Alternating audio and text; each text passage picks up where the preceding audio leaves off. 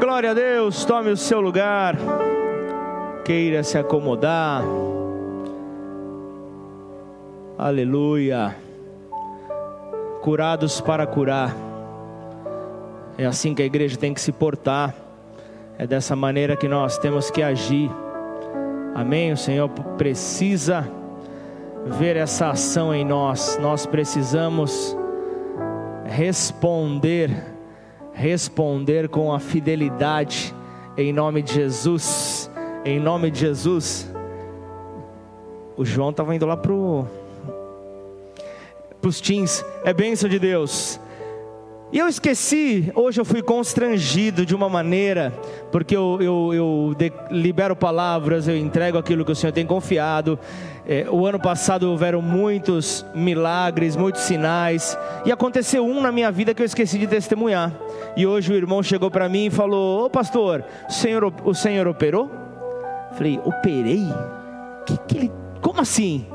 Não entendi, é, me explica o senhor não está usando mais óculos? O que, que aconteceu?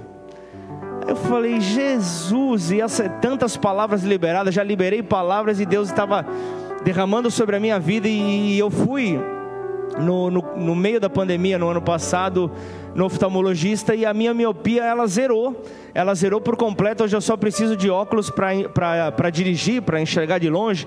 Como que é o nome de longe? O astigmatismo, não era? astigmatismo. E esqueci de falar isso, e eu preciso da glória a Deus, porque é muito fácil, né? Nós cobramos, né, da liderança e muitas vezes nós esquecemos de fazer a nossa parte. Então eu quero, eu quero algo que pode parecer simples. Aleluia. Algo que pode parecer tão simples para você, mas eu sei o quanto aquilo me incomodava. Eu transpiro na hora do culto e o óculos aqui me me, me incomodava, me incomodava, mas era algo necessário. E Deus me visitou, louvado seja Deus. Ele está conosco. É tempo de paz. Amém ou não? Aleluia. E eu me lembrei hoje de uma de uma história, mas como o nosso horário é apertado, eu vou deixar para o próximo culto. Amém ou não? Tá bom, já que é uma unanimidade, meu assessor não me deixou esquecer a palavra a um clamor.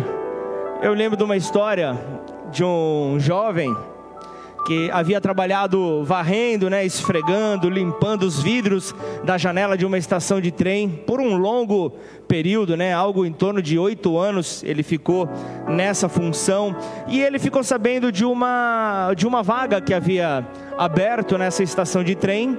Eu esqueci o nome da, da da função, mas aquele que é responsável por, é, é pelo controle das vias, né, dos trilhos, né, para manter as rotas, para que não haja colisão. Eu esqueci o nome, não só controlador, esqueci como é que é o nome dessa função, mas abriu essa vaga e ele, e ele, e ele viu nessa vaga uma possibilidade dele crescer na sua atividade, dele conseguir uma nova condição. Então ele foi até uma entrevista com o chefe geral daquela estação de trem e o diálogo ali começou.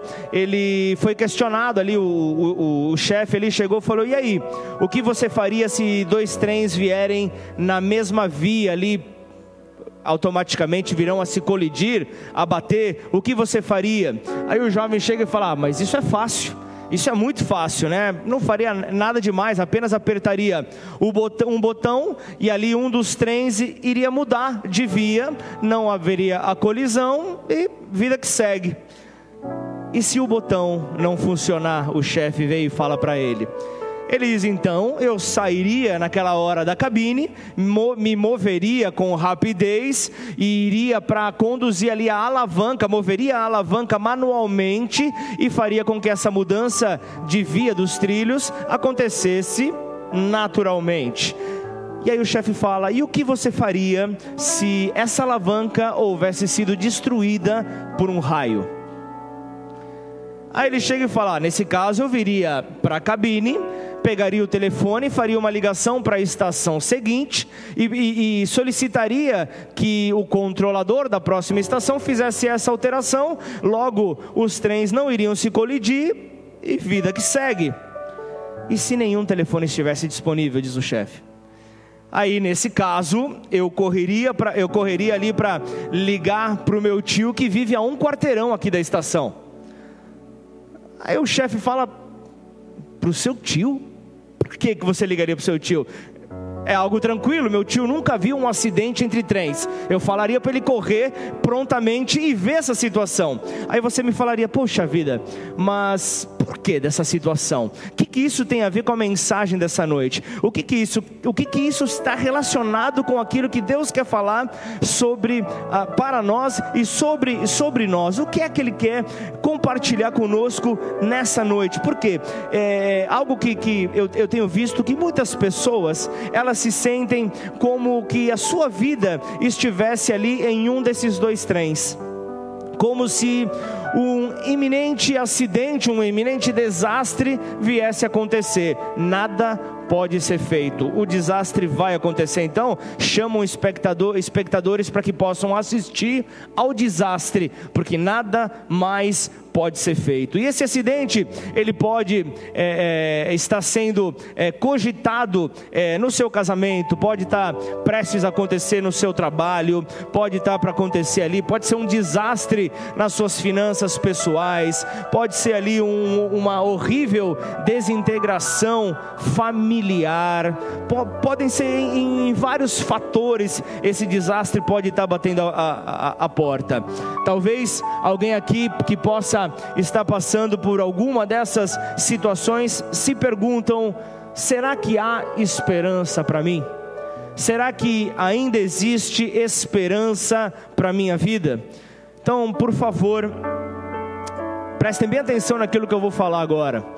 Estejam atentos àquilo que eu quero liberar nessa noite. Então, se vocês não quiserem ouvir nenhuma outra coisa mais, apenas escutem o que eu quero dizer nessa noite. Se há esperança, se existe esperança, a, a, a, batida, o acidente, o desastre que poderia acontecer na tua vida, é, é, é, é, ele viria, ele viria acontecer de uma maneira natural, né? Se, se, se, se, se, se, você, se você simplesmente olhar para os fatos que te cercam e você vê que esse, esse iminente desastre vai acontecer e você ficar de braços cruzados, certamente ele vai acontecer, será um fato sobre a sua vida, mas eu quero dizer, existe uma esperança.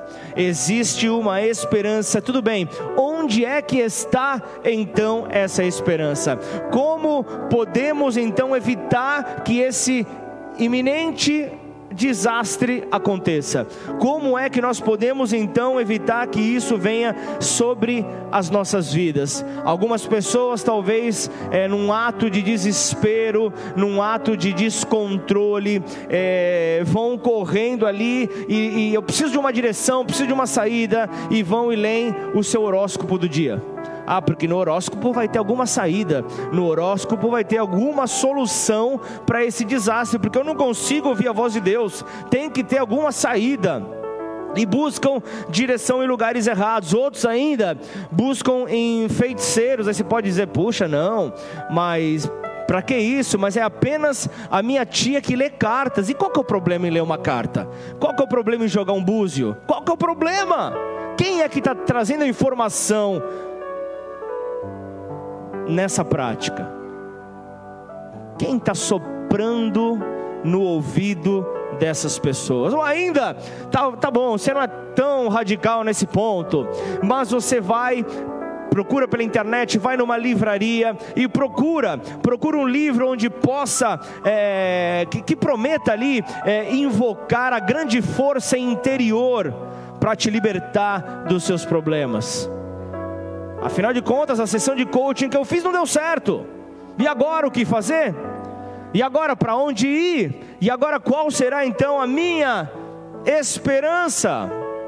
A Bíblia chama todas essas coisas como cisternas rachadas, ou em algumas versões, cisternas rotas.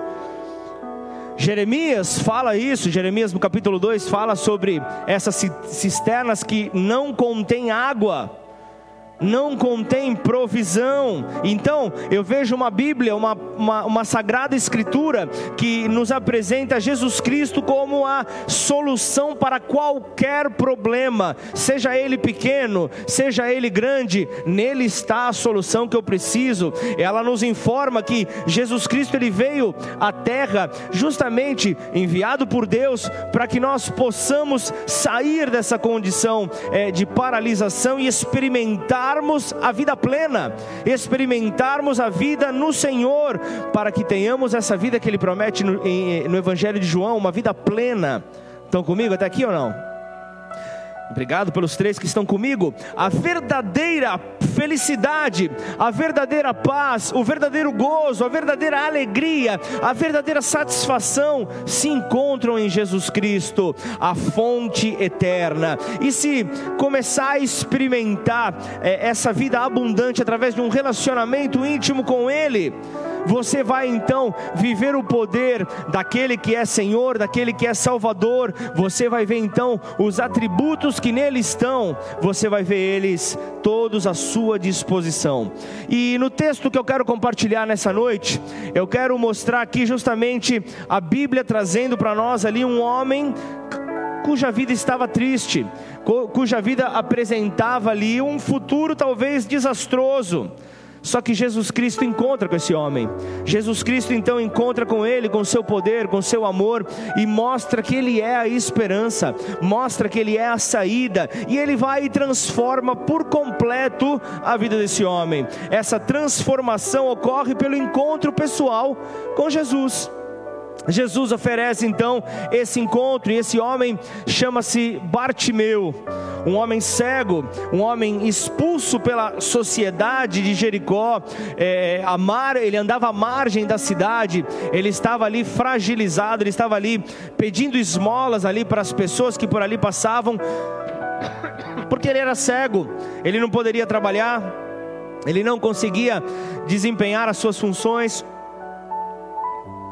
ele não conseguiria ter uma saída como a nossa irmã testemunhou hoje, não conseguiria então encontrar uma alternativa para a sua vida pela limitação que ele tinha por causa da sua cegueira. Parecia que nada iria mudar em sua vida até que ele morresse, ele estava à espera da morte. Ele estava à espera da morte apenas, parecia que não havia esperança para a sua vida, parecia que não havia nenhum tipo de alternativa para os seus dias, e a causa principal desse desastre eminente na vida de, de Bartimeu era porque ele era cego, era a cegueira que nele estava. E nós que não somos cegos fisicamente, nós não podemos muitas vezes compreender o que significa ver um pôr do sol para o cego. Não podemos compreender ali é, o que é enxergar uma paisagem maravilhosa, o que é enxergar o sorriso de uma criança. A pessoa cega, ela está impossibilitada de ver essas riquezas nessa terra.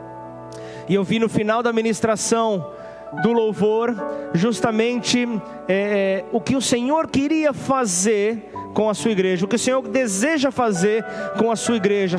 Realmente, é, é, quando falamos de, de, de, de dança, de, de, nós, nós, falamos de uma grande alegria, nós falamos de festa, e é o que é estar na presença do Senhor, é uma grande alegria, é uma grande festa. Então, nós precisamos estar atentos aos sinais, e o que pode nos impedir de perceber, de notar esses sinais que o Senhor tem para nós, é esses direcionamentos senão uma cegueira espiritual. E nessa noite o Senhor quer que você volte a enxergar. O Senhor quer que você volte a ver. Então o tema da mensagem desta noite é volte a ver.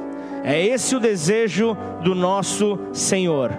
Volte a ver volte a ver a esperança, volte a ver a saída para a tua vida, volte a ver que o Senhor não está de braços cruzados para você, volte a ver que Ele está agindo, que Ele está ao teu lado, isso é motivo de confiança.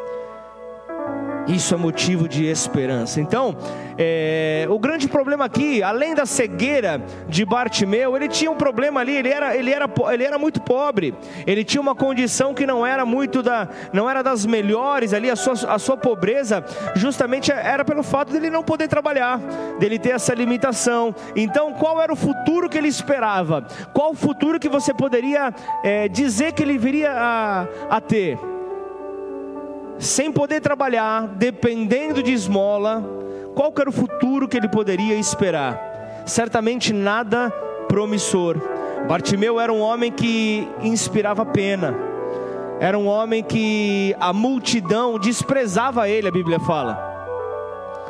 Não havia consideração sobre a vida desse homem, porque era um homem que não tinha esperança, ele apenas sobrevivia. Ele apenas sobrevivia, sem alegria, sem êxitos, ele apenas sobrevivia. Somente sobrevivia até que chegou um dia muito especial na sua vida, preparado por Deus para ele, para que a sua miséria terminasse, para que a alegria voltasse. E esse dia se deu quando o encontro com Jesus Cristo aconteceu, quando Jesus veio de encontro à sua vida e esse é o dia que o Senhor preparou para que Jesus viesse a, a, em tua direção e você não vai deixar de notá-lo. Os teus olhos estarão livres para enxergá-lo, para recebê-lo, e então esse encontro será transformador em nome de Jesus. Se você crê, diga amém. Aleluia.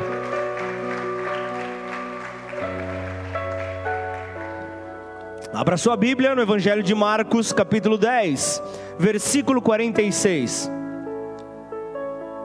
Se você não tem Bíblia, olha no telão, acompanha pelo telão.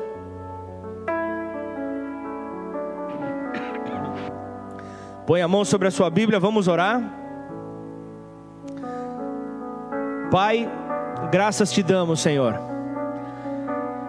Porque até aqui o Senhor nos sustentou, até aqui o Senhor nos manteve de pé, até aqui o Senhor, ó Deus, mostrou, Pai, que nós temos esperança e temos, ó Pai, que correr, ó Pai oh Deus, ao encontro dessa esperança. Eu sei, Pai, que, que o Senhor, ó Pai, as bênçãos seguirão aqueles que creem. Eu sei que o próprio Senhor da bênção, o abençoador, seguirá aqueles que creem, Senhor. Por isso, o nosso posicionamento é ir ao teu encontro é ir em tua direção, Senhor. Portanto, nessa noite eu quero eu quero apresentar aqui, Pai, a tua família, Senhor. Nós estamos aqui, Senhor, dispostos a te ver Queremos voltar a ver, Senhor. Por isso, nos ajuda, Pai. Toda limitação que possa ser um empecilho para que esta visão aconteça, seja removido, Pai, diante dos nossos olhos. Nós não queremos, ó Pai, é, usar dessas justificativas, dessas desculpas, ó Pai, como fator, ó Deus, para paralisar, ó Deus, a nossa caminhada. Portanto, Pai, continuamos a crer e eu oro por aqueles que nos acompanham, Senhor, pelas redes sociais. Eu quero orar por você que estava no, na plantação aqui da igreja há 10 anos atrás, ou de repente até um pouco mais, quando éramos um núcleo. E hoje talvez você está paralisado, hoje talvez você está paralisada, hoje talvez não há mais esperança, hoje talvez não haja mais alegria, você já não frutifica mais como antes, você vê a raiz seca, você vê simplesmente não consegue olhar os teu, a tua vista está impossibilitada, mas hoje é o dia que o Senhor quer te visitar. E talvez você está aí sentado no sofá da tua sala, talvez está aí sentado ali diante do teu celular, diante da, da do teu computador e não sabe, não sabe como a esperança pode voltar, como que o sol pode voltar a brilhar sobre a tua vida. Talvez você está enfrentando aí um, um longo tempo de tristeza, um longo tempo de dificuldade, mas o Senhor diz que a, a, a dor, a tristeza, ela pode durar a, a noite inteira, mas a alegria vem pela manhã. E essa palavra vem para estender a mão para você justamente para mostrar que a tua alegria chegou, a tua esperança chegou, a tua esperança vai colocar você de pé. Portanto, em nome de Jesus, você será alguém que não mais testemunhará da tua amargura, mas você vai testemunhar da tua fé, porque hoje é o dia que o Senhor marcou para renovar a tua fé, para restaurar a tua fé, para restaurar a tua sorte, como o salmista retrata no capítulo 126. Você, você ficará como aqueles que sonham. Você ficará como como aquele que está sonhando acordado, tamanha a visitação que chegará sobre você neste dia, para a glória do Senhor, em nome de Jesus. Glorifica ao teu Deus, em nome de Jesus. Não esquece de deixar no inbox a tua visitação em nome de Jesus, você que está nos acompanhando. Vamos lá, Marcos 10, 46. Depois foram para Jericó, e saindo ele de Jericó com seus discípulos e uma grande multidão, Bartimeu, o cego, filho de Timeu, estava assentado junto ao caminho, à beira do caminho, mendigando. Ouvindo que era Jesus de Nazaré, começou a clamar e a dizer: Jesus, filho de Davi, tem misericórdia de mim. E muitos o repreendiam para que se calasse, mas ele clamava cada vez mais alto, cada vez mais ele clamava: Filho de Davi, tem misericórdia de mim. E Jesus, parando, disse: que o chamassem, e chamaram o cego, dizendo: Tem bom ânimo, alegre-se, levanta-te, que ele te chama. E ele, lançando de si a sua capa, levantou-se e foi ter com Jesus. E Jesus, falando, disse-lhes: Que queres que te faça? Vamos dar uma pausa aqui. Pensa num Senhor que tem senso de humor. Pensa num Senhor que está aqui. O, o, o que, que um cego vai querer? Mas você consegue perceber que nessa noite o Senhor faz a mesma pergunta para você? Ele quer ouvir você, Ele quer ouvir você dizendo: só há uma esperança na minha vida, e essa esperança é Jesus, é o meu Senhor, e eu coloco para fora minha necessidade, porque eu sei que Ele é o meu redentor, Ele é a minha provisão, Ele é a saída, Ele é a minha esperança, Ele é a minha alegria restaurada. Por isso Ele pergunta: O que queres que eu te faça? E o cego lhe disse: Mestre, que eu tenha vista, que eu volte a ver. E Jesus lhe disse: Vai. Ele não fala, veja, volte a ver. Ele fala, vai, e você vai entender por que ele fala isso daqui a pouco. Vai, a tua fé te salvou. E logo viu e seguiu a Jesus pelo caminho. Que Deus possa falar profundamente no teu coração, derrubando toda barreira, derrubando toda dificuldade, derrubando todo o empecilho, para que você creia naquilo que Ele tem para a tua vida, em nome de Jesus, amém? E que o Senhor gere em nós uma resposta, uma atitude profética. Nós precisamos nos mover no profético que o Senhor tem para nós. Só que de que adianta é, para nós um culto profético se nós não tivermos atitudes proféticas ao longo do ano, se nós não manifestarmos o reino ao longo do ano, de que vale participarmos de um culto como esse? A nossa postura, a nossa conduta tem que mudar. Eu venho aos cultos, eu recebo uma palavra profética, eu tenho esperança, eu até choro muitas vezes. Eu sei que o ano de 2021 vai ser diferente, mas eu indo para casa, eu tenho uma postura cética. Eu já chego na minha casa, já nem lembrando mais a palavra que foi pregada no domingo. E aí, quando o pastor fala, aquele chato fala, anota põe nas suas anotações, acompanhe, escreve na tua Bíblia, faz uma observação, chega em casa, reflita, ao longo da semana reflete de, de, reflita de novo sobre a mensagem, volta a assistir no Facebook, volta, a, a, a palavra tem que estar tá girando dentro de você, queimando dentro de você, só que a falta de mudança, a falta de uma postura que agrade ao Senhor, me impede de viver isso e logo a palavra se escorre por entre os meus dedos. Dessa forma, nada mudará. Dessa forma, nada mudará. Então você chegará ao final de 2021 e vai dizer: de que valeu aquela palavra no início do ano? O pastor falou: é tempo de paz. Ele falou isso.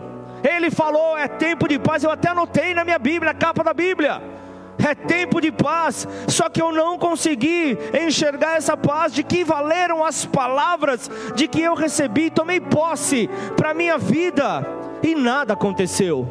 Nada aconteceu, justamente porque a tua postura permaneceu medíocre. A postura permaneceu medíocre, mas ó, se a tua postura continuar desta maneira, medíocre, os seus resultados continuarão medíocres. Só que antes de você pensar em receber essa seta de acusação no teu coração, antes de você pensar que você foi ofendido pelo teu pastor, pensa que a palavra veio para te ofender. Pensa que a palavra veio para te incomodar. Pensa que a palavra veio para te, te dar um passa menino. A palavra veio para te fazer acorda, ó tu que dormes, deixa de ser lento, deixa de ser lenta e acorde para aquilo que o Senhor está falando. Não se sinta ferido com essa palavra medíocre, porque o ser medíocre é estar na média. É estar na média. Mediocridade não é um defeito, nem de caráter, nem de personalidade, mas de postura. É uma, é uma dificuldade de postura. A, a mediocridade é viver na média, nas escolas, nas universidades. Quando você entra, uma das primeiras perguntas que você faz qual é a média ou não? Qual é a média para eu passar? E viver na mediocridade é caminhar apenas querendo tirar a média. Agora, se você quer é, fazer com que esse aprendizado se torne algo prático e você seja alguém excelente, você não pode sonhar com a média. Você tem que se destacar, você tem que ser um diferencial. Você não pode ser alguém apenas medíocre. Se tiramos a média, passamos. Mas quanto maior for a nossa nota, iremos nos destacar. Amém ou não?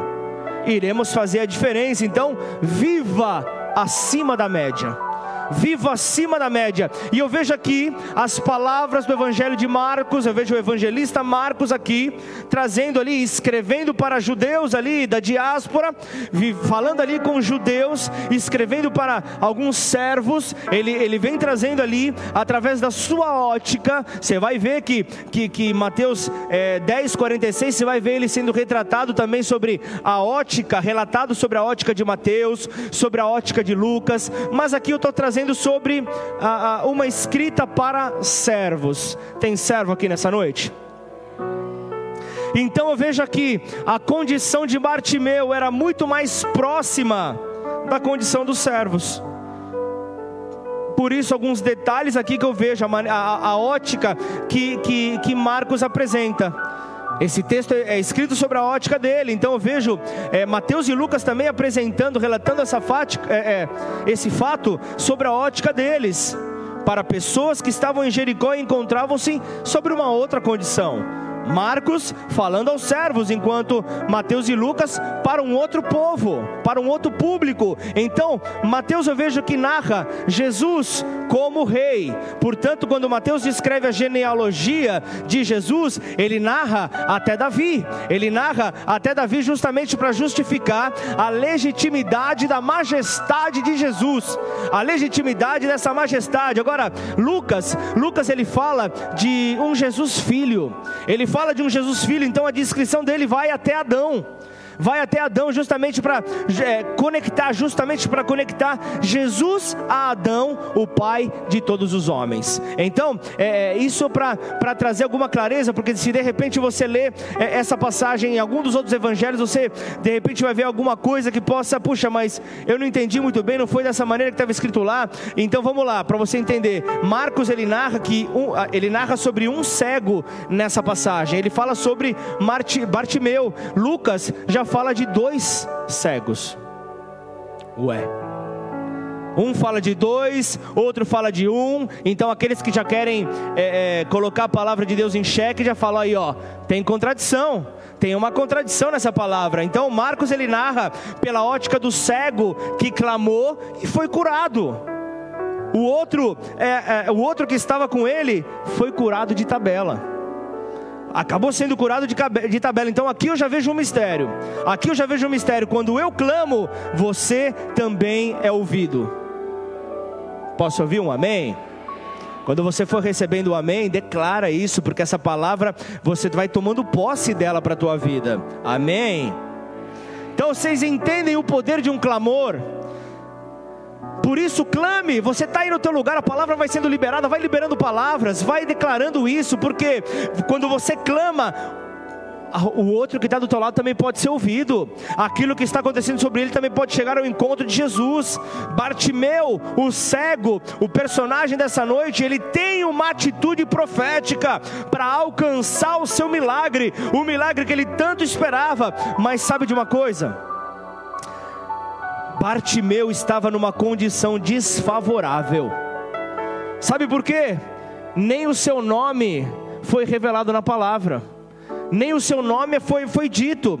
É, imagina só, Bartimeu não é nome, Bartimeu é um título.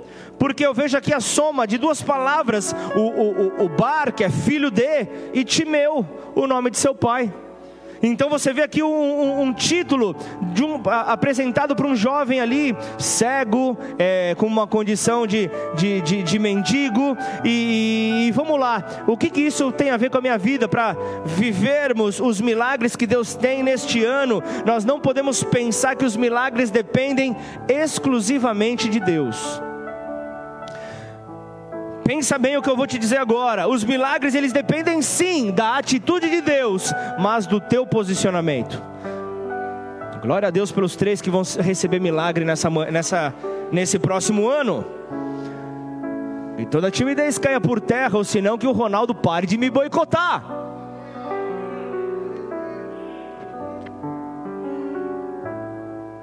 Tem gente aqui intercedendo pelo Ronaldo. Você viu que saíram uns aleluia, aleluia. É, os milagres dependem da atitude de Deus e também da concordância nossa para com Ele. Mas eu preciso começar versículo 46 já colocando uma atitude fundamental na vida de Bartimeu e que precisa estar viva em nós. Versículo 46 eu vejo Bartimeu, o cego, filho de Timeu, ele estava assentado onde? Ele estava ali à beira do caminho. Ele estava ali posicionado estrategicamente, era uma visão estratégica. Eu não posso ver, eu não posso ver, mas eu preciso ser visto. Eu não posso enxergar, mas eu preciso ser visto. Você já, você que, que, que, que, vive no, no, no Brasil, sabe de, de, de um ditado de quem, quem não é visto não é enxergado, quem não é visto não é lembrado. É isso ou não? Ronaldo, está de brincadeira comigo hoje? Ou a igreja está com pouca fé? O que, que você acha? Depende da tua resposta, a igreja vai se voltar contra você. Vamos lá, né? Vamos, vamos, vamos de novo. Quem não é visto não é lembrado. Então, o que, que Bartimeu faz? Eu vou me posicionar, porque eu escutei que viria alguém cujo testemunho se dá entre os milagres. Entre o testemunho que está em relação a Jesus é alguém que carrega em si uma unção celestial, que por onde ele passa ele cura, por onde ele passa ele transforma, por onde ele passa ele muda a realidade das pessoas que estão vivendo. Então, vamos lá. Ele ele ele ele está estava passando ali, ele, ele não via. Bartimeu, ele não via quem passava, mas quem passava o via. Vocês concordam comigo ou não? 2012, eu e a minha esposa nós abrimos uma loja aqui em Ribeirão Preto.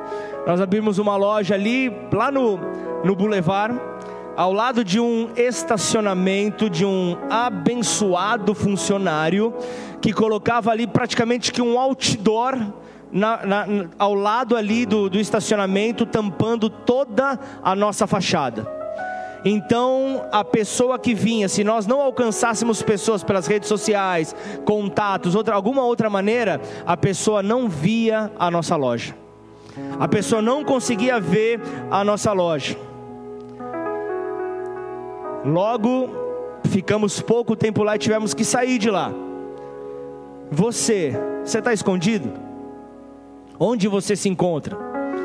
Talvez o estar escondido faça com que as bênçãos de Deus não cheguem até você.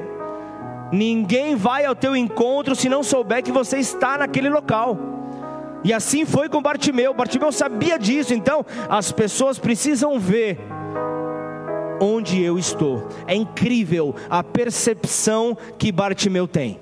É incrível a, a, a, a visão estratégica que Bartimeu tem. É, é, é, é incrível ver como ele entendeu que um posicionamento faria toda a diferença. A capacidade de entender que o seu lugar não poderia ser algo escondido, mas era, um, era uma posição que o favorecesse para quando Jesus passasse. Ele precisava se colocar no, no, no, no, num espaço ali que chamasse a atenção.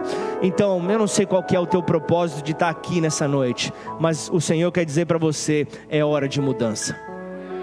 É hora de você se posicionar à beira do caminho. E a beira do caminho fala de você se posicionar nele aquele que é o caminho verdadeiro. Essa é a mudança que nós precisamos. Deus, ele te abençoa onde você estiver. OK. Eu creio nisso. Ele abençoa onde você estiver, mas não se esqueça não se esqueça que o instrumento de Deus nesta terra, quem são? Os homens, somos nós. Os seres humanos, estamos no planeta Terra, são os homens que são instrumentos de Deus nesta terra. E Jesus era um instrumento para que o milagre de Deus alcançasse Bartimeu. Por isso, o posicionamento dele fez toda a diferença. Então, se apresente você tem, você tem vocação, é, qual é a tua vocação? Onde você quer ver é, Deus é, derramando dos seus atributos, da sua capacitação sobre a tua vida? Onde você quer ver então os milagres dele acontecendo? Sirva a Ele, sirva a Ele. Talvez uma chama esteja ardendo dentro de você. Só que você está esperando que Deus revele para o teu pastor, se não, você não sai da tua cadeira você não vai mexer um dedinho se Deus não revelar ao seu pastor. E posso dizer algo? É bem provável que ele não revele. Puxa, mas o pastor é carnal? Não, é que você tem que ter uma atitude. Você tem que sair do seu lugar. Isso já mostra, você tem que sair da condição em que você está. Então apresente-se ao seu pastor. Sabe, chega e fala, ó, oh, se precisar de mim, eu estou aqui. Eu quero servir a esse ministério fazer a diferença no oculto onde ninguém vê. Há duas semanas atrás eu, eu sofri um acidente de carro. E numa situação ali de desatenção, por um momento eu, eu, eu, eu me distraí. E chegando aqui, aqui do lado da igreja, na rotatória aqui,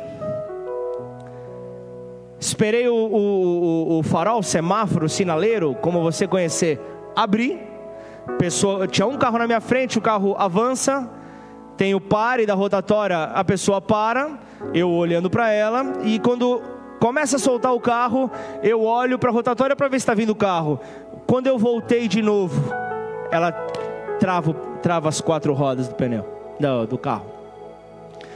E eu encho a traseira dela de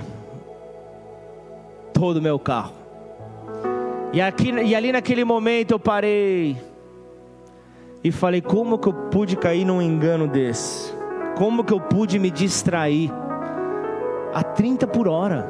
Ei, não estava numa grande velocidade. O, semáforo tinha acabado de, de, de abrir. Não, não, não, não, deu tempo de, de, de engatar a, a terceira marcha, estava em segunda. Eu, eu, eu saí fui colocar segunda, o carro bateu mas foi um segundo de distração. Um segundo que eu perdi a visão. Um acidente acontece. Eu poderia ter atropelado uma pessoa. Eu poderia ter me machucado, machucado a pessoa. Foi um segundo de distração. E aí prontamente comuniquei algumas pessoas tal para saber os procedimentos. E em questão de poucas horas, uma pessoa, uma pessoa bate na porta da minha casa com a chave do carro dela e fala: Toma, fica até você consertar teu carro. E eu estou falando de alguém que talvez você nem imagine quem seja. Mas eu estou falando de alguém que caminha com a gente, uma família que caminha com a gente há 10 anos. Desde o princípio que não perderam a visão. Continuam olhando para frente. Dificuldades? Um milhão e meio devem ter passado mas é aquilo. Por que, que eu trouxe essa informação? A minha distração, e quando eu quero eu quero servir, eu vou ao encontro, eu revelo a minha ajuda. O que eu posso fazer está aqui. O que eu posso fazer está aqui. Tem muita gente que fica de braços cruzados pensando o que vão falar de mim. E vão pensar que eu sou um bajulador, vão pensar e você deixa de ser abençoado, deixa de abençoar a pessoa por causa da sua guerra interior, da sua luta interior na sua mente. E, e, e deixa de fazer então aquilo que o Senhor quer fazer. Aí trazendo, vamos para uma outra atmosfera, vamos para um outro ponto. Sexta-feira nós tivemos o, a nossa reunião de planejamento, apresentamos ali é, os ministérios, uma nova liderança do louvor. Isso no culto de ceia nós vamos apresentar melhor. Mas aí de repente você fala: Eu sou um excelente cantor, eu canto tudo no meu banheiro, eu tenho, eu tenho uma habilidade. Deus tem que revelar para o pastor, para mim tem que revelar. Pô, se posiciona e diga que você quer servir. O que, que precisa para entrar no ministério? Quais são os testes que eu preciso passar? Porque não é, não é qualquer um que entra no ministério de louvor, amém ou não? Não é só cantar no chuveiro. Cantar no chuveiro eu canto também. Canta, tio Rick. Podíamos fazer uma dupla sertaneja, hein? Rick e Pablo, o que, que você acha? Vixe. Ô Glória! Primeiro, primeiro, primeiro EP nosso vai ser Ô Glória? Olha isso, hein? Já Benção de Deus. Vou até parar porque daqui a pouco já vai ter gravadora procurando. Vamos dar um tempo. Mas vamos lá. Eu, eu, eu sei cantar, pastor. Tá bom. O que, que eu preciso fazer? Quais são os. Qual, é, tem um teste? Tem, um, tem um, um, um protocolo a seguir? O que, que precisa? Mas se apresente. Ah, eu sei tocar. Se apresente. Se apresente. Se apresente. É simplesmente isso que precisa acontecer. Não seja visto talvez o se apresentar como uma forma de exibicionismo. Apresente-se no lugar que você que você se faz necessário. Tenha uma visão estratégica. Faça isso como Bartimeu, à beira do caminho. À beira do caminho, nós precisamos estar à beira do caminho. Segunda atitude profética. Segunda atitude profética de Bartimeu, que Bartimeu nos ensina, versículo 47, vamos lá, passa ele aí. Ouvindo que era Jesus de Nazaré, começou a clamar. Versículo 47 me mostra algo. Pare de reclamar daquilo que você não tem e comece a valorizar o que você já tem. Para de reclamar daquilo que você não possui. E valorize aquilo que já está contigo. Bartimeu, ele não podia ver. Tá certo até aqui ou não? Ele não podia ver, mas ele podia escutar. Ele podia ouvir ou não? Ele podia ouvir. Eu não vejo quem está passando, mas eu ouço. Por isso eu estou à beira do caminho. Eu estou estrategicamente posicionado. Eu vejo o que a multidão está dizendo a respeito daquele que está passando. E na hora que Jesus passar, eu vou clamar a Ele.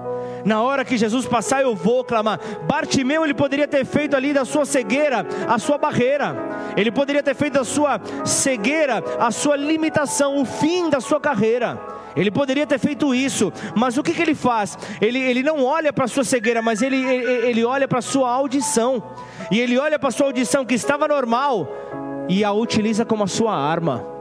Ele diz: A minha audição vai me auxiliar naquilo que eu preciso, a minha audição vai ser a arma que eu vou utilizar. Então, identifica aquilo que, que, que está na sua vida funcionando, identifica o que está funcionando em você e para de reclamar daquilo que não está funcionando para de reclamar daquilo que não está funcionando. Então nós temos é, sempre essa tendência, a, a tendência a reclamar daquilo que nós não temos e esquecemos de valorizar o que temos.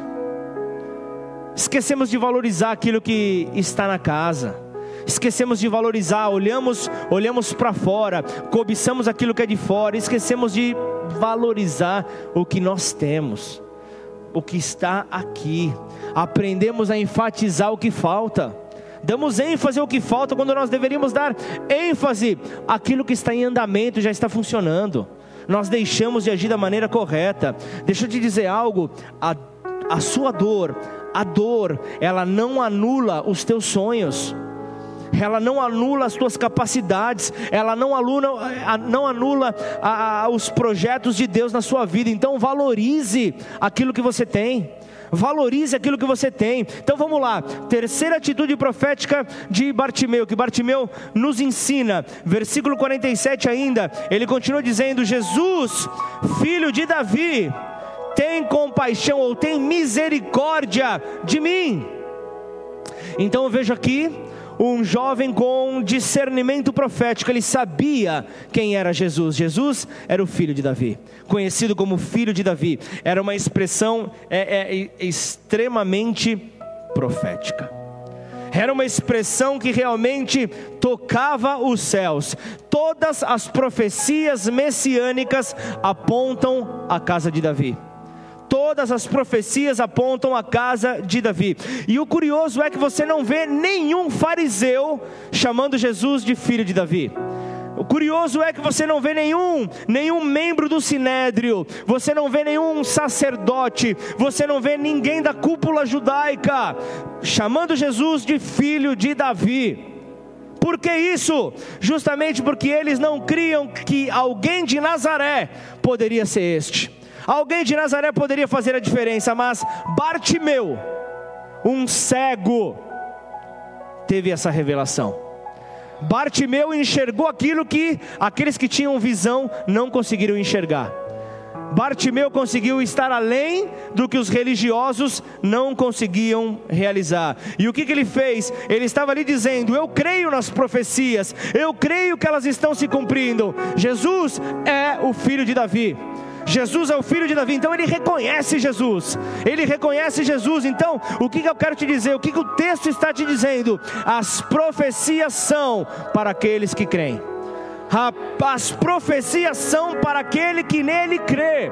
Isso precisa estar muito claro para nós. E eu vejo a Bíblia retratando um Jesus Cristo que nasceu em Belém, mas foi criado em Nazaré.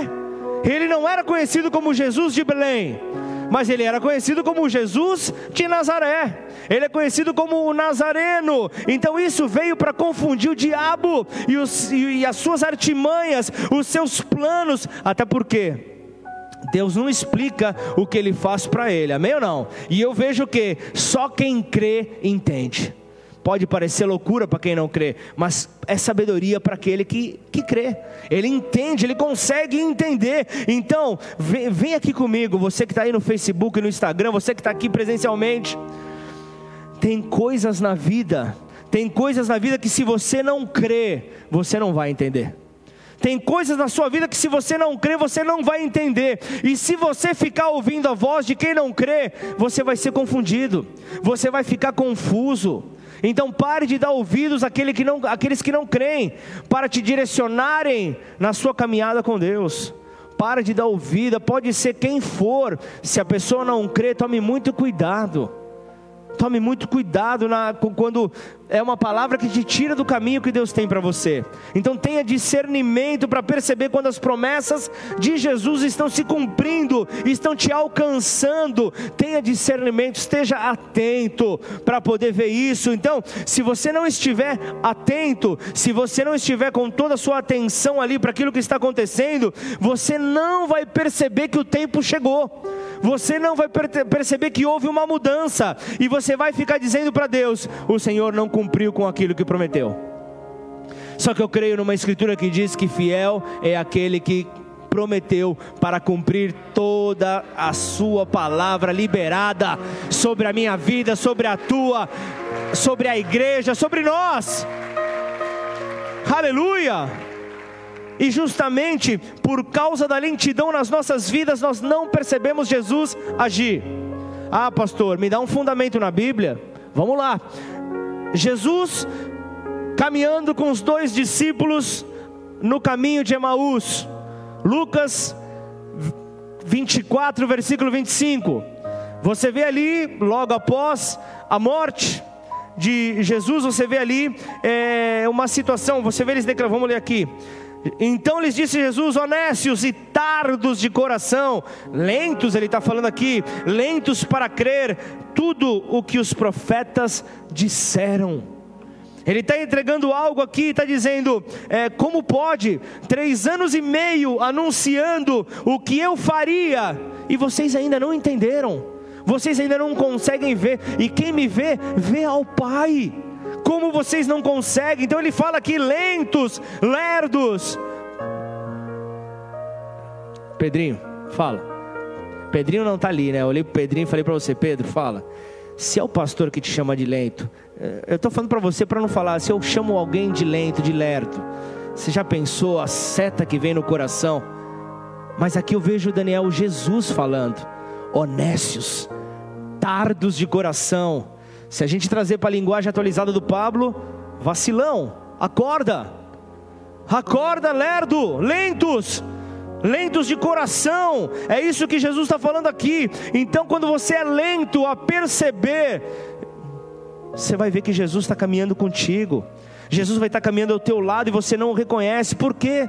Isso aconteceu aqui com os discípulos. Jesus o tempo inteiro ao lado deles, eles não sabiam que era Ele, porque a mente está cega a mente cega. E o que, a mente cega faz? Ela, ela é travada pela incredulidade. A mente cega é travada pelo medo. A mente cega é travada pela falta de fé isso paralisa o homem. Só que eu quero te dizer algo: quanto mais você é, tem, tem a lentidão em entender isso, Jesus está contigo e ainda Ele está te dando aula daquilo que você lá na frente vai desempenhar, em nome de Jesus, com fé, com ousadia. Jesus está te ensinando nessa noite justamente isso, por meio da Sua palavra. Só que esse texto aqui eu não vou ler para não tomar mais o tempo. O, o que, que acontece aqui? O dia vai escurecendo, o, o, o sol vai se pondo, vai anoitecendo acontecendo e Jesus é convidado para ficar.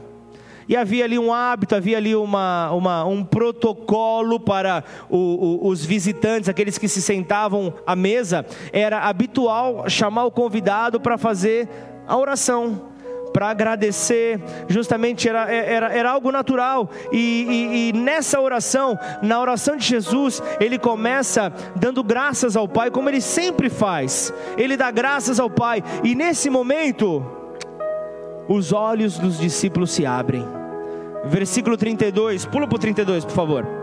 Perguntaram-se um ao outro, porventura, não nos ardia o coração quando ele pelo caminho nos falava, quando nos expunha as escrituras. O nosso coração não estava ardendo? Estava. O coração ardia, mas a mente estava travada o coração ardia, mas a mente estava travada. Então, para para pensar: quantas pessoas estão na igreja, quantas pessoas estão congregando, e o coração arde, o coração está ardendo, mas a mente não percebe o que Deus está fazendo. Quantos não estão nessa condição? Você dá glória a Deus, você levanta a mão, você chora, você grita, o coração ardeu, mas amanhã amanhece do mesmo jeito amanhã amanhece, amanhece com a mesma dor. Por quê? O coração ardeu, mas a mente não compreendeu. O coração ardeu, mas a mente não compreendeu. Então nada será profético neste ano se a sua mente não for transformada. Puxa vida, pastor, você pregou sobre isso algumas semanas atrás? Coincidência, meu irmão. Coincidência do que Deus está falando. Ou melhor, Jesus cidência talvez? Não. Deus está direcionando, Deus está mostrando. Então, em primeiro lugar, tenha a visão estratégica.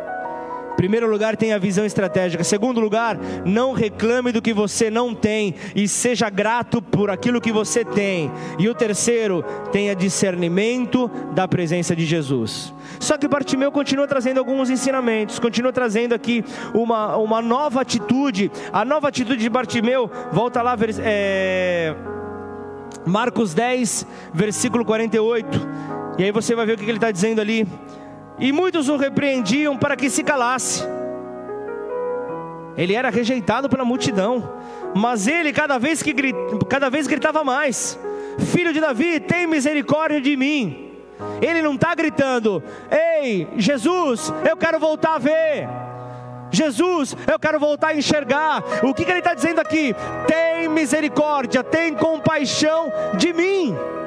É esse o pedido de Bartimeu, a quarta atitude de Bartimeu é essa. Aqui, é, é, é ele estava clamando e muitos o repreendidos, repreendiam, só que ele não parava. Então, o que, que, dele está, o que, que Deus está falando para nós nessa noite? Só pare quando você resolver o seu problema. Só pare de clamar quando o seu problema estiver resolvido. Então vamos lá. Quem é cego é Bartimeu. Então ele sabia do seu problema. Então Bartimeu, ele ele quer voltar a ver. Ele só que tem um ponto aqui. Bartimeu, a Bíblia está falando que ele era cego de nascença.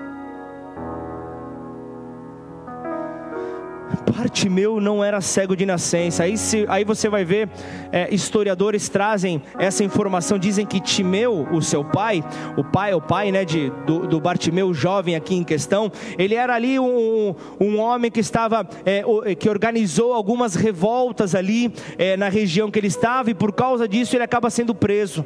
E para que houvesse um exemplo, crucificam ele, matam ele, é, é, para que o povo entendesse que havia uma seriedade contra aqueles que se e sabe o que aconteceu? Timeu, ele é morto diante de todos e diante da visão do seu filho.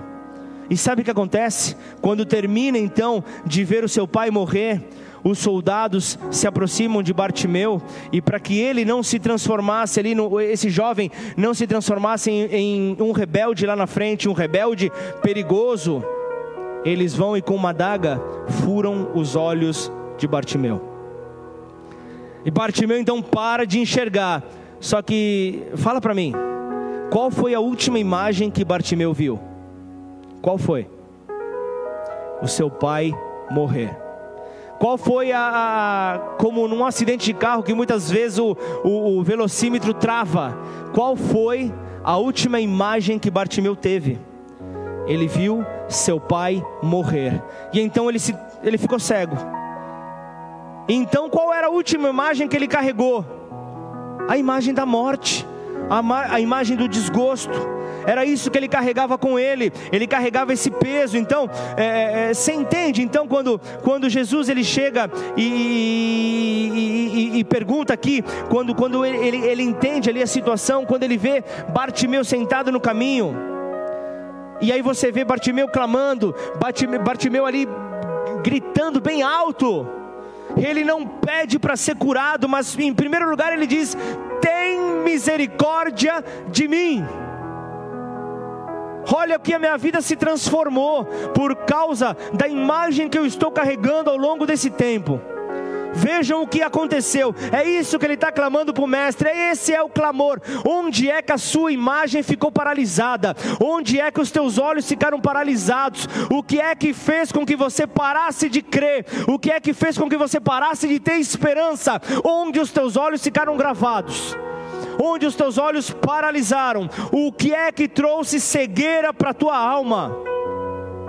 Bartimeu está vendo aqui, eu tenho esperança de uma mudança. Então, o que ele diz? Eu quero mudança para minha alma. Eu quero parar de ter dor. Então, Jesus tem misericórdia de mim tem misericórdia de mim. Então, quando está falando aqui, é, não está falando de uma dor de cegueira, está falando de uma dor na alma, porque a palavra misericórdia é uma junção de duas palavras que é miseri e cordes, que fala misérias do coração, dor da alma. Então, o que, ele está falando? Senhor Jesus, cessa, cessa a dor na minha alma, cessa a dor que eu carrego ao longo desse tempo. Eu não quero mais viver desse jeito. Eu quero ter a minha vida transformada. As minhas emoções estão feridas, as minhas emoções estão em farrapos. Eu não consigo mais. E o pior de tudo foi a última visão que ele teve antes da cegueira. A última visão que ele teve foi da morte do seu pai, o, o, um motivo de alegria, de proteção. Ele perdeu. Só que Bartimeu ele não quer voltar a ver simplesmente por ver. Ele quer uma nova visão que substitua aquela que gerava dor para ele. Ele quer uma nova visão. Então eu vejo isso, pessoas que ficam presas à nova visão. O Senhor nessa noite quer liberar uma nova visão para você. O Senhor quer liberar uma o, o Senhor quer dar uma liberdade para você através da libertação. Então Bartimeu não queria ficar cego. E o que é que você quer ver nesse ano? Talvez a sua visão está presa no ano de 2020. O que é que você quer ver em 2021? O que é que você quer ver nesse ano? Aí vamos lá, vamos voltar. Jesus, então, eu vejo aqui, as pessoas tentavam paralisar, as pessoas tentavam repreender Bartimeu, só que ele chama, o clamor dele chama a atenção de Jesus. E ali os seus discípulos contam o que está acontecendo aqui. É isso, então tá. Manda chamar o, o jovenzinho, manda chamar esse jovem. Só que quando acontece aquilo lá, quando vem a pergunta, o que queres que eu te faça? Ele é curado. O que que Jesus fala? Eu falei para você que eu ia voltar nesse ponto. O engraçado é que Jesus não diz, volte a ver, vê. Ele diz, vai. O que, que ele está falando? Eu quero anunciar para você a shalom, eu quero anunciar para você a paz, e porque eu trago a shalom para você, porque eu trago a paz para você, estou dizendo: é chegada a tua liberdade, é chegada a tua liberdade, portanto, vai, saia de tudo que te prende, saia de tudo que te paralisa. Agora, é isso, Jesus no versículo 52 diz: vá, eu estou declarando sobre a tua vida liberdade, diz o Senhor, eu estou declarando liberdade. Só que o, o homem volta a ver, e qual é a primeira primeira visão que o homem enxerga, o que é que ele, o que é que vem diante dos olhos dele? É Jesus. E então ele vem e fala como Pedro, João 6:68. O que que ele fala? Para onde eu irei? Para onde eu irei? Se a minha visão antes era de morte, a minha visão antes era de destruição, agora eu vejo o redentor. Agora os meus olhos estão vendo aquele que trouxe a liberdade para mim. Para onde eu irei? Para onde eu irei? Se só tu tens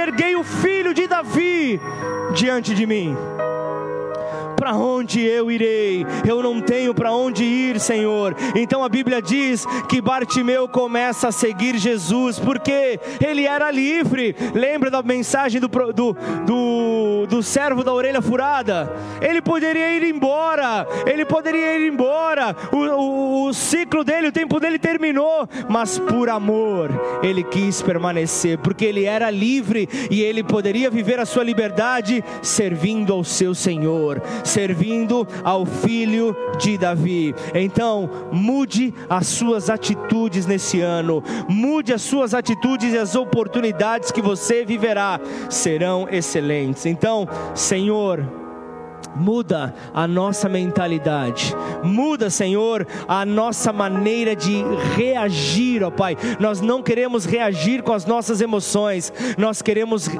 agir em fé, responder em fé. Portanto, Senhor, para que possamos viver desta paz que o Senhor nos prometeu, Senhor, nós queremos aproveitar as oportunidades, ó Pai, que virão, que o Senhor nos presenteia. Então, em nome de Jesus, família, não ouça as vozes negativas ao seu derredor, não ouçam as vozes que querem te tirar da sua caminhada. Deposite a sua confiança no Senhor.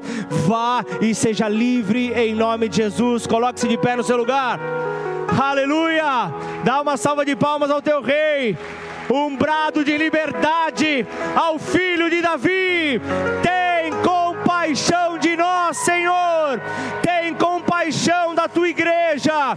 Tem misericórdia de cada um de nós. Nós queremos, Senhor, nós queremos voltar a ver, Senhor, em nome de Jesus, a esperança, voltar a ver, ó Pai um tempo de alegria, e isso se dá, Senhor, por meio, Pai, oh Senhor, de um povo que está com a identidade bem definida, e por causa disso, é um, Senhor, é um, Pai, é um contigo, assim como o Senhor é um com o Pai. Portanto, Senhor, em nome de Jesus, gratos porque somos livres, ó Pai, porque temos uma visão estratégica, porque nós não reclamamos daquilo que nós não temos e damos valor àquilo que temos, Senhor, porque nós, ó Pai, ó Deus, temos uma, uma, uma visão, é, é, uma, um discernimento profético, Pai, temos a revelação de quem o Senhor é, Senhor, nós iremos nos posicionar de uma maneira correta, com uma nova mentalidade, Senhor, para dar os frutos para o teu reino, em nome de Jesus. Em gratidão, em gratidão, começa, começa já a agradecer por aquilo que o Senhor trouxe para você nessa noite. Começa a, a, a, declarar a sua alegria, começa a declarar a grandeza do teu Deus, começa a declarar a, a sua gratidão por aquele que, que, que percebeu alguém que estava escondido aqui. Você achou, eu estou escondido aqui no meio dessa multidão. Talvez o meu clamor, eu estou sentindo sentido ele reprimido, talvez como o cego Bartimeu, é, ao ouvir o povo dizendo: para de clamar, chega de clamar, não basta, basta. Talvez você está se sentindo assim, talvez você está se sentindo é, por de repente por um, aquilo que você vem clamando não estar acontecendo, está demorando para acontecer. Talvez alguém chegou para você e disse: não, não, não, não clama mais, agora descansa, para de clamar. Não, clame até acontecer. Clame até você ver o filho de Davi manifestando o reino sobre a sua vida, sobre a sua parentela, sobre a sua casa, sobre os seus negócios. O filho de Davi não esqueceu de você. Portanto, vamos adorá-lo de todo o nosso coração. O apóstolo Paulo, depois de ministrar os romanos para que tivesse uma renovação no seu entendimento. Ele continua apresentando virtudes recomendadas para os homens nesta terra. E ele diz a partir do versículo 9 do capítulo 12: O amor seja sem hipocrisia, detestai o mal, apegando-vos ao bem, amai-vos cordialmente uns aos outros com amor fraternal preferindo-vos em honra uns aos outros, no zelo não sejais remissos, sede fervorosos de espírito, servindo ao Senhor, família. Olha a recomendação aqui: regozijai-vos na esperança. Ele é a tua esperança. Sede pacientes na tribulação, na oração, perseverantes. Compartilhai as necessidades dos santos. Praticai a hospitalidade. Abençoai os que vos perseguem. Abençoai, não Alegrai-vos com os que se alegram e chorai com os que choram. Tende o mesmo sentimento uns para com os outros. Em lugar de serdes orgulhosos, condescendei com o que é humilde. Não sejais sábios aos vossos próprios olhos. Não torneis a ninguém mal por mal. Esforçai-vos por fazer o bem perante todos os homens. Se possível, quando depender de vós, tende paz. Tende paz para com todos os homens. Não vos vingueis a vós mesmos, amados, mas dai lugar à ira, porque está escrito: A mim pertence a vingança, eu é que retribuirei, diz o Senhor. Pelo contrário, se o teu inimigo tiver fome, dá-lhe de comer, se tiver sede, dá-lhe de beber, porque fazendo isso, amontoarás brasas vivas sobre a sua cabeça. Não te deixes vencer pelo mal, mas vence o mal com o bem. Vence o mal com o bem. Esta é a esperança para os justos. Esta a esperança que o Senhor tem para as nossas vidas. E assim que possamos retribuir aquilo que o Senhor tem derramado sobre nós. E eu quero, né, para terminar esta mensagem, eu preciso chamar pessoas para um momento de oração, para um momento de rendição, para um momento de reconhecimento que não temos para onde vir, para onde ir. Se você nesta mensagem pôde enxergar Jesus nas palavras que foram liberadas, se você pôde enxergar o filho de Davi, aquele que tem compaixão de você. Não importa como, que, como você pisou aqui nessa noite, como você entrou nessa noite, não importa o peso que você está carregando, não importa as dificuldades, as feridas, Ele vem para curar toda ferida, Ele vem para limpar todo o coração pesado. Por isso, antes de apresentar isso, o Senhor vem trazer para você que talvez está retendo perdão na tua vida Talvez você está liberando perdão e esse perdão, o Senhor diz para você, vai ser o motivo de uma cura física na tua família. Esse, esse perdão que você vai liberar vai trazer cura física na tua casa, na tua família, naqueles que são próximos a você. Você vai viver algo que talvez você nunca antes imaginou, somente por ter decidido perdoar. Mas de repente você vai falar, mas no meu coração eu não sinto isso não é sentimento, é uma decisão. Decida perdoar. E assim, ao desejar ver novamente, se você viu ao filho de Davi nessa noite, se essa palavra veio ao teu encontro, talvez você possa estar hoje aqui chegando pela primeira vez. Talvez você nunca pisou numa igreja antes. Talvez você esteja retornando de um período distante, distante do Senhor. Não importa. Essa oração é para você que decidiu nessa noite clamar: Senhor, eu quero voltar a ver. Senhor, eu quero voltar a ver. Você que já é dessa família, você que já entregou sua vida ao Senhor Jesus, mas você quer voltar a ver. Participe nessa hora, intercedendo, orando com teu irmão, se colocando no lugar dele de dificuldade, talvez de, de, de, de paralisação, mas é na unidade que o Senhor vem e decreta a sua bênção. Então você que está nessa condição, você que quer Convidar Jesus para morar na tua casa, morar na tua vida, para tomar conta da, dos teus passos. Eu não estou falando de uma transformação completa instantânea, mas eu estou dizendo que o tempo de paz é chegado sobre a tua vida.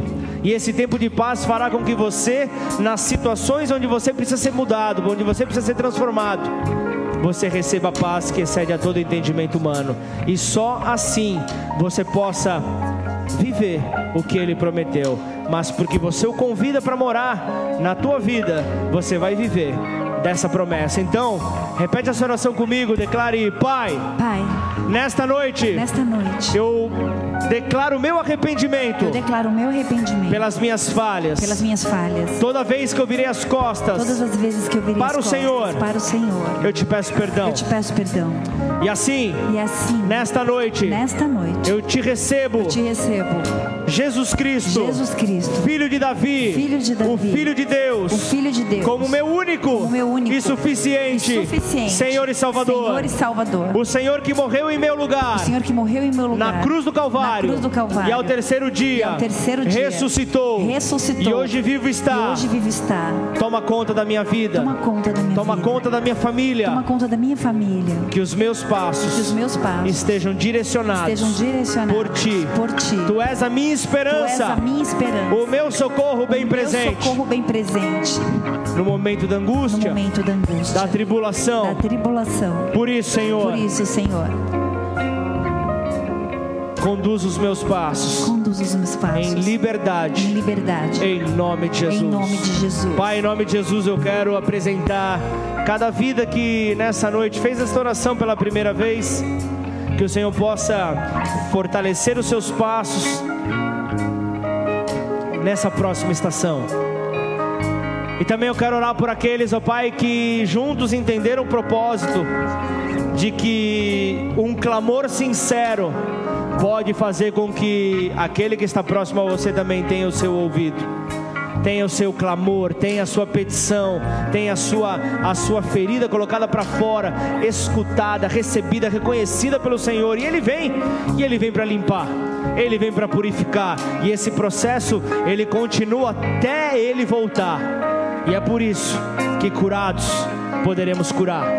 E é por isso que nós poderemos então continuar a clamar: Jesus, filho de Davi, tem compaixão de mim. Tira aquela visão que paralisou os meus passos. Tira aquela visão que trouxe um esfriamento para mim. E que a partir de agora eu possa ver o Senhor em cada passo que eu der na minha vida, em nome de Jesus. Se alguém nesta noite foi visitado pelo Senhor, faça a tua melhor celebração, dê sua melhor adoração